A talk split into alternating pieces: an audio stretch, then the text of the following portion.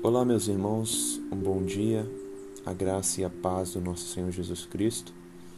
Nada melhor do que iniciar uma semana de trabalho meditando na Santa Escritura, Palavra de Deus.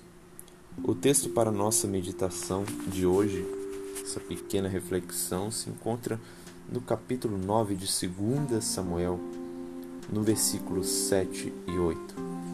Então lhe disse Davi: não temas, porque usarei de bondade para contigo, por amor de Jonatas, teu pai, e te restituirei todas as terras de Saul, teu pai, e tu comerás pão sempre à minha mesa.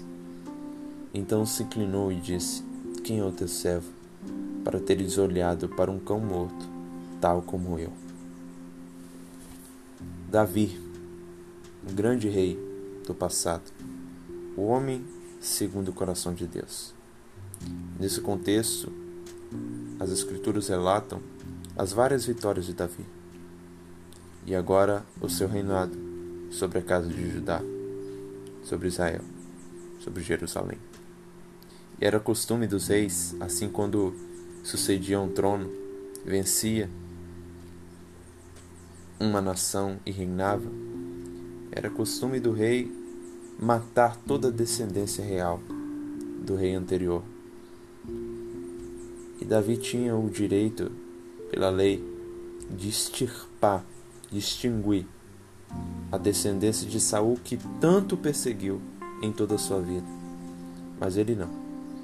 Ele deixa ela viva. Ele se move de compaixão a certo homem aleijado chamado Mefibosete. Mefibosete. E esse homem recebeu essa bondade da parte de Davi. E é nesse cenário, meus irmãos, que nós observamos uma profunda referência ao fato de que Deus se move graciosamente aos pecadores, a eu e a você, pecador nós merecemos a morte.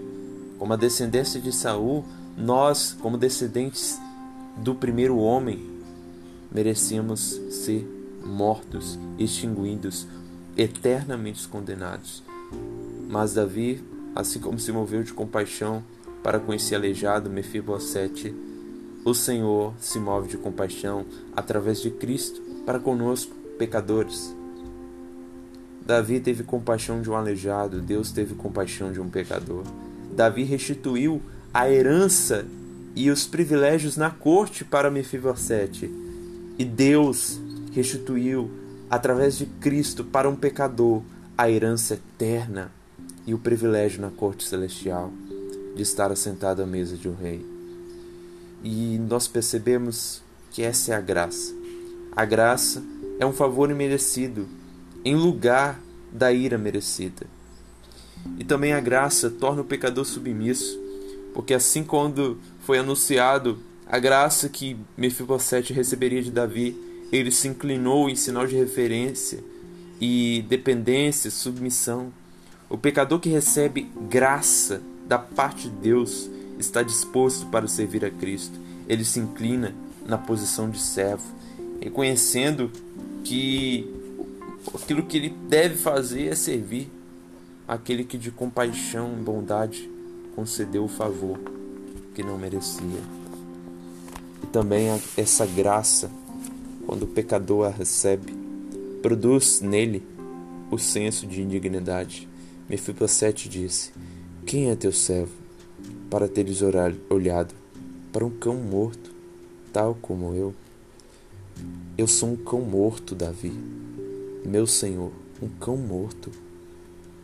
E o Senhor se move de compaixão, de bondade para comigo. Meus irmãos, nós somos um cão morto, pecadores, dignos da ira eterna. E Deus se move de compaixão. O pecador que recebe graça reconhece sua indignidade, pois seu nome já diz: pecador um criminoso diante de Deus. Mas Deus, através de Cristo, torna o criminoso inocente.